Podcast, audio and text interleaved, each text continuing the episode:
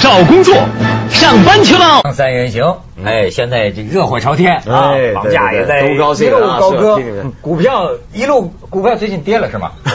不是未来还是会好的，对，现在道路是调整啊对，形而且势一片大好啊。我们巍峨的长城啊，Great Wall，这是什么新世界七大奇迹了？听说我刚去过，啊，我前不久刚徐老师带着他的漂亮女儿，对对对，我女儿从来没去过，是吗啊，哦我就陪她去那个登那个八达岭，那还真是，怎么感觉怎么样？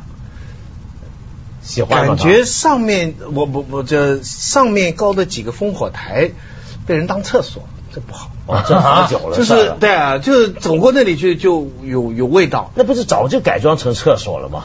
没有，就是说，就是很多人在 这点呢。除此以外，当然我们这个心胸，不过八达岭据说是心胸？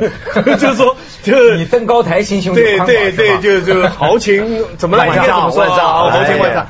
总而言之是八达岭很商业化，是吧？他们后来告诉我，其他有一些更更古朴。对，其实是怀柔八达岭嘛，八达通嘛，它当然 商业化了，四通八达。牧场牧田玉那个比较秀气一点，对，反正啊，就是我们民族啊，评上什么了又骄傲了，又光荣了。啊世界七大奇迹，对，这次不是盖的啊，本来就是是在葡萄牙里斯本颁的奖，啊国际评选颁不颁奖我不太清楚啊，反正说葡萄牙里斯本，好家伙，那个三第三男高音呢，还是那个卡雷拉斯啊，卡拉雷斯啊，就哈一行高歌，美国什么影后主持。二十一个那个那个炮啊，砰打礼花，代表二十一个全世界的候选单位，咱们长城成功的被选入榜首新世界七大榜首，也不是奇迹世界第一大奇迹不分名次，不分名次。不是第一个最早宣布吗？但是呃他第一个宣布，但是不分名次。南方周末发了一篇文章，这个文章的标题叫啊“一场商业秀玩转全球一亿人，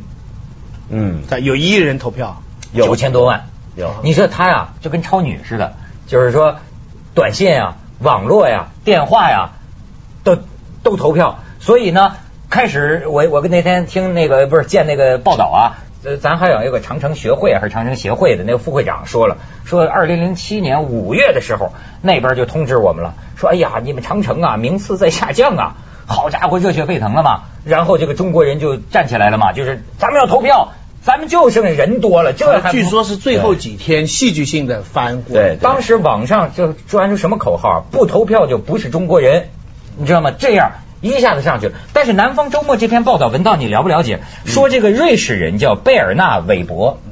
他弄的这个公司，据法国的媒体报道，是在他的老家什么苏黎世，在瑞士注册的。对可是呢，他报纸打过电话去问，相当于瑞士那工商局吧，说没这注册呀。皮包公司，不知道是一个什么公司啊，空就是说这篇报道我看了看，那意思啊，这人也是一大忽悠，而且这个里边有巨大的商业利益，对他的这个网站上很多旅游纪念品，而且短线游啊什么的嗯。但是这回还不光是咱中国人群起沸腾。巴西总统上电视发表演说呀，巴西人组成一万两千米长的人链就甚至足球赛之前，那足球队员都呼吁给我们巴西的什么圣保罗那座那个呃里约热内卢不是那座呃基督像，基督像。基督像，一九一九三一年盖的。对。我我我是不懂，我也没去过，也没看到它怎么伟大，很宏伟是。但但是我我我自己觉得，怎么能比吴哥窟呢？开玩笑。啊，那你没办法，你柬埔寨上网的人少，就是 啊就欺柬负，埔寨要玩就欺负就欺负人家嘛。那吴哥窟，泰姬陵都没法跟吴哥窟比。对啊人家那是多少年、多少规模这么一个，那真是奇迹。嗯嗯你这个三几年修了一个耶稣像，你这个就仗着一个那没办法，那没办法。这但这个事儿啊现代民主，真的很很但但这个，而且它好笑在什么地方？你这个投票方法嗯，你是没办法算一个人到底投了几次的，你知道吧？哦，对对对对，他是一个人，你编了个码，我投个几百次、几千次都可以。而且其中有几种投票的方法是计费的，对那多少人次去投？你想想，收钱嘛，而且这是个大忽悠。但是呢，这个你像埃及人，我发现挺有意思。埃及人拒绝这帮人进来，对说我们埃及要是因为你们这么弄才能当世界七大奇迹，那是我们埃及人的耻辱。那埃及人是这有态尊严，那那那尊严。说句实在话，是没得跟金字塔比。那是是说，因为我们去长城，我们都知道它伟大。你敢说长城不跟不能跟金字塔比吗？不对？从从从这个呃人类文化古迹这个角度来讲，不能比，谁谁批评我，我都可以跟他争这个事情。嗯，首先，我们长城讲是讲秦长城，可是现在看到的是大部分明长城明长明长城你这一块砖是明的。嗯，它那个上面的石头是四五千年前的，对那这个这个你你你没法弄吧？论古远，它最古远。啊，而且呢，它那个东西啊，上面表面的石头都被扒掉了，嗯，只有有一座还留一部分。对那个扒掉的石头啦，就去盖了一千两百年前，就比我们明还早的清真寺。嗯开罗市中心有很多很好的伊斯兰的这种庙哈，其实它也一千年的。很厉害的，没人看。哎为什么没人看呢？人家说五千年的在这里，你看什么一千年？而且一千年偷了人家五千年上面的石头盖的。对，我说徐老师，你爱国点好不好啊？我们 万里，我我们长啊，我我我们长，架不住我们多长啊，我们万里，对我对他我我我们我们我们第二 也不错了，我们是是世界上最大的一个建筑，最大规模的一个建筑。了不起啊，啊，而且中国本来就人就多，嗯可是那个金字塔，哎呀，这个真是奇好了好了好怪了，停止你这种爱两国外的。你是中国人对，虽然这回是帮亚非拉说话，不是帮欧美。你你你帮这个金字塔，你不不关什么人的事情，这是人类的事情。嗯对，所以我觉得这事儿啊，就是你看，就是有一间商人利用了全球各地这种民族主义情绪，我觉得玩了大家一票。因为为什么呢？我觉得最可恨是什么东西啊？就这个东西啊，一开始有传闻，就说呢，他这个最后是有钱赚的嘛，他赚这钱呢会拨出来维护一下这些世界古迹或怎么样，到最后他食言啊，他说没有，没这回事儿。然后呢，现在连联合国教科文组织啊都不承认他都不承认他嘛，这第二天就出来就说所以中国官方一直是采取比较冷淡的态度。哎，这是正确的，这明智。这个联合国教科文组织呃还给这个南方周末发了个传真，其中用到“勾结”这个词儿，就是说我们不跟他们勾结。对这个这个这潜台词你就看可到了而知。所以我觉得像这种事儿啊，就是什么评选啊，什么这种东西，真的要很科学。我就想到，你比如说像这个有些建筑啊，有些大的计划，当然要评选。但这个评选该怎么选？什么叫民主呢？比如说，我又举一个例子，像最近我们又谈这个国家大剧院了啊。啊国家大剧院不是最近呢，它落成，然后大家争议又来了吗？啊，对对对，有人就说它很丑啊，或怎么样。其实啊，像这种国家级的地标型的建筑物，该怎么做是有国际惯例的。啊，它是对有什么？国际惯例？国际惯例第一个就是公开比赛，公开比赛。你比如说，像我们应该呃国家大剧院要盖了，怎么盖？我们就把要求都列出来，向国际上征求方案。那么各国的这种顶端的建筑师，哎，就递案子进来了，然后我们有个评审团，评审团呢以专业的人士组成去评选，评选出来之后呢，就选中冠军那个，通常就落实这个。啊那么但是还有一种更好的方法是什么样呢？像纽约啊九幺幺那个世贸大楼遗址重建啊，嗯它重建是怎么样？也是首先有个评审团，但这个评审团呢是筛选的几个出来之后。公开展览那个案子，让全纽约市民公投，呃，全民公投。那么像这些方法呢，当然它是投票，但这个投票跟刚刚我们讲那个忽悠式的投票，你发短信的时候不不是超女，它真的是实质的投票，记名呃不记名的，但是真的是一人一票，你这么去你想想，假如全北京的人投票，他会怎么样？而且还会带出问题，你是国家歌剧院，只有你北京能投票吗？啊，那我们广东人不能投票吗哎？我给你看看，当年这个落选的还有几种方案，现在人在网上都弄出照片来，你看看，就是说这个国家大剧院，咱们看第一张，这是当年这是被否掉的一种方案，被认为这个呢跟人民大会堂比较比较像比较和谐，比较相融。你再看下一个，这是另一种设计，哎是这样的。你再看再下一再下一个，这是这种设计的另一个角度。再看下一张，哎，这是现在这个蛋了正在建的这个这个蛋。呃，然后咱们再看，这是有人反对派就说了，说你看，从故有故宫的视线看到了这个现代建筑，就是破坏了这个。故宫的那个地平线，视野的那个地平线，因为通常在这个保护历史文物建筑上讲啊，它是一组环境。比方说，从故宫的这个这个看上去啊，你要是看到一个现代的一个尖儿，就不太协调，所以这也是一般周围不准建高楼的一个原因。哎呀咱们先去一下广告，锵锵三人行，广告之后见。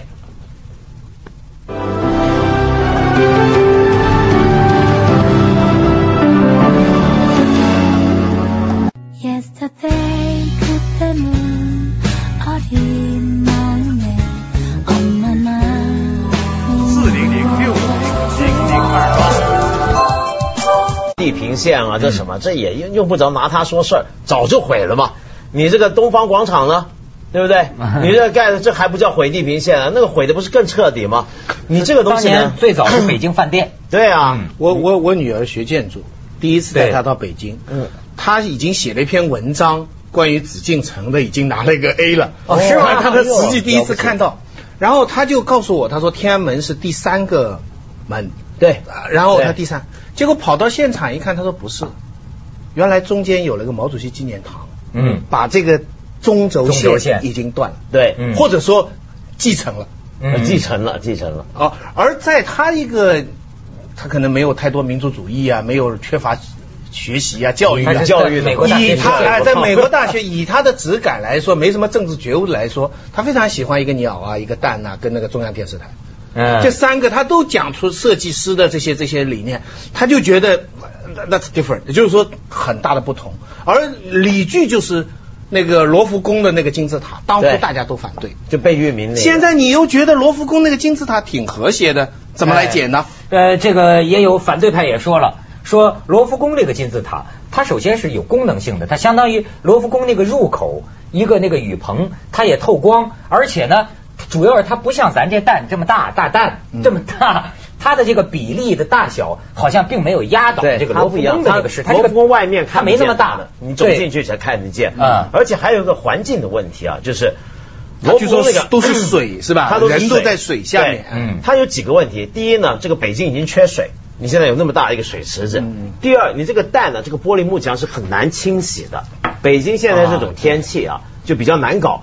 但是无论如何了，我觉得这个以建筑论建筑，我同意你女儿的说法，这三个建筑都是好建筑，比刚才其他的 都比它好。但是问题始终在程序，就你通过它的程序是不是合理的，要让大家服气。因为我觉得呢，现在我们面对这种公共建筑啊，还有我们国家有越来越多这种牵涉公共利益的争论呢、这个争论两派啊，常常是各走一路，非常极端。要解决这种争议，最好的方法是找个程序让大家都服气。你比方说，你就不算不是全民公投吧，人大投票行不行？就国会，像比如说很多国家，它也是国家级的建筑物或怎么样，它是国会来投票。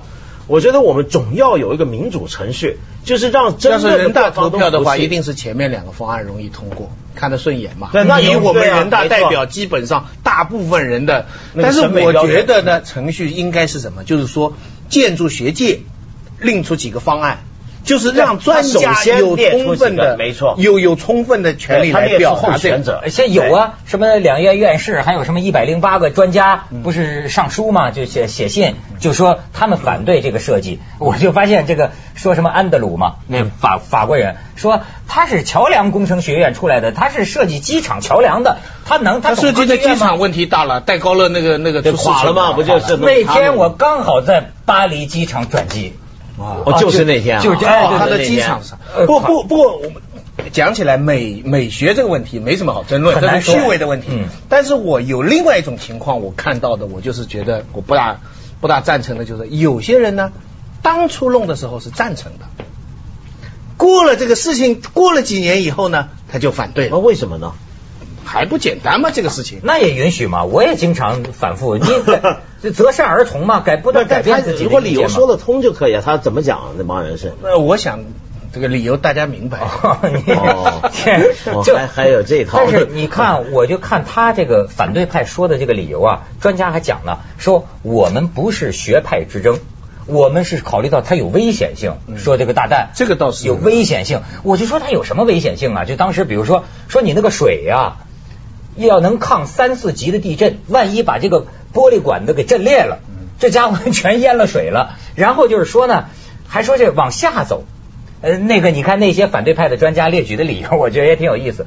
他说只有几个地方人们进了门会往下走，什么夜总会啊、陵墓酒酒吧呀、什么陵墓啊，进了门才往下走。中国人主要会觉得它像个陵墓。对，主要还是那个你讲的那个机制。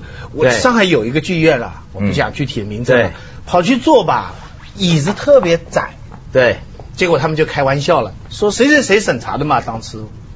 然后这个人个子比较矮，你明白没有？很好嘛，做的很好嘛，还是个审查机制的问题，对不对？没错，其实所以啊，机制的问题。而且我就看他们说的这些个反对派的意见哈，我有一个瞎想，就是说呀，你看这个鸟巢，你看这个蛋，它这个蛋呢，这些反对派的专家说什么呢？就说极度形式主义，就是说你这个壳啊是没什么用的，你就是房子里边套房子，就是它完全就是个外壳，好看吗？里边你再再建别的。后来我就经过这个鸟巢，我也发现呢，鸟巢是体育场嘛，它单纯外边这个鸟巢也是个壳，你发现没有？这我就瞎想啊，联想到它往往一个审美啊，跟一个民族的某种发展阶段，它追求什么有关系。你看咱现在就看着壳好看，你明白我的意思吗？会会不会有这么一种联想？我，人类永恒的追求就是壳好看，金字塔就是个盒，就是个外形，就是个形式。但金字塔当年还有象征作金。字塔表里如一。对我跟你讲，金这个这个金字塔外表是石头，它里边还是石头啊。它表里做人就当像金字塔一样。哦你那个是石头你那你那个你外壳好看呢，进去之后是什么呢？它不一样但。但是呢，我觉得啊，我们大部分中国老百姓，甚至某些有决策权的人。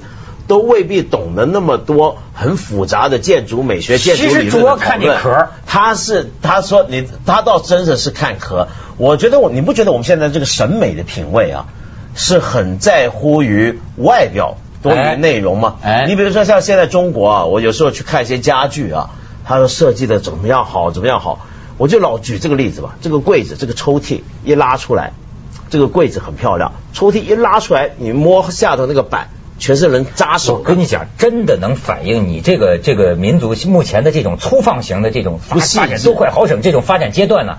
我现在就发现，真是到处都是驴粪蛋儿表面光。我跟你说，连书，你发现没？最近我看到的新出的书啊，没有一本书不是充满错别字的。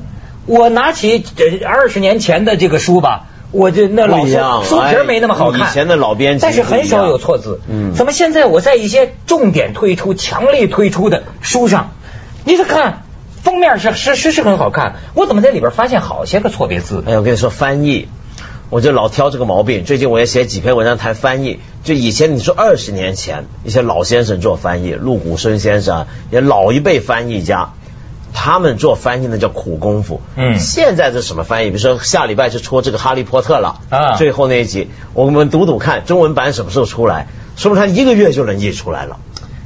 他们现在是怎么做的这些内容东西？对，就是速度，所以我就老说呀，这个多快省。嗯它跟好啊，可不是亲兄弟，它不是一家人。对去一下广告，锵锵三人行，广告之后见。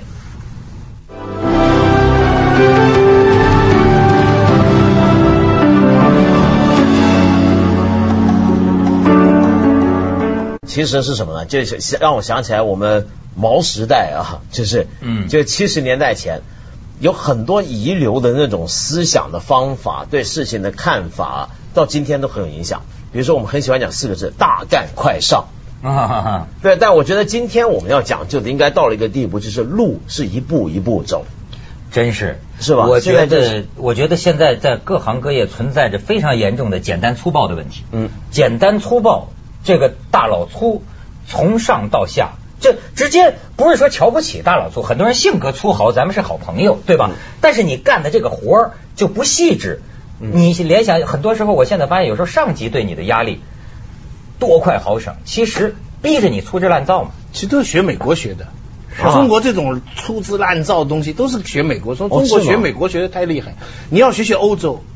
你你看美国造的东西就是这样，美国造的东西，所以除了导弹跟化可口可乐的那个秘方以外，中国都会造。嗯嗯。欧洲的东西就是说，你造吧，你造了，你造得过我吗？最后你还是花十倍的价钱买意大利的，买德国的。对像手表买瑞士的呃，不用手表，它一个一个门的把手啊，一个钟啊，就是一个桌子啊之类的，一个浴缸啊之类的东西。我觉得人家我就佩服欧洲的这种。不过据说现代的社会他们那个过时了。中国学的是美国的这套，一切都靠高科技，一切都靠批量生产，都靠垄断。哎呦，真是，但是做不好，做不好。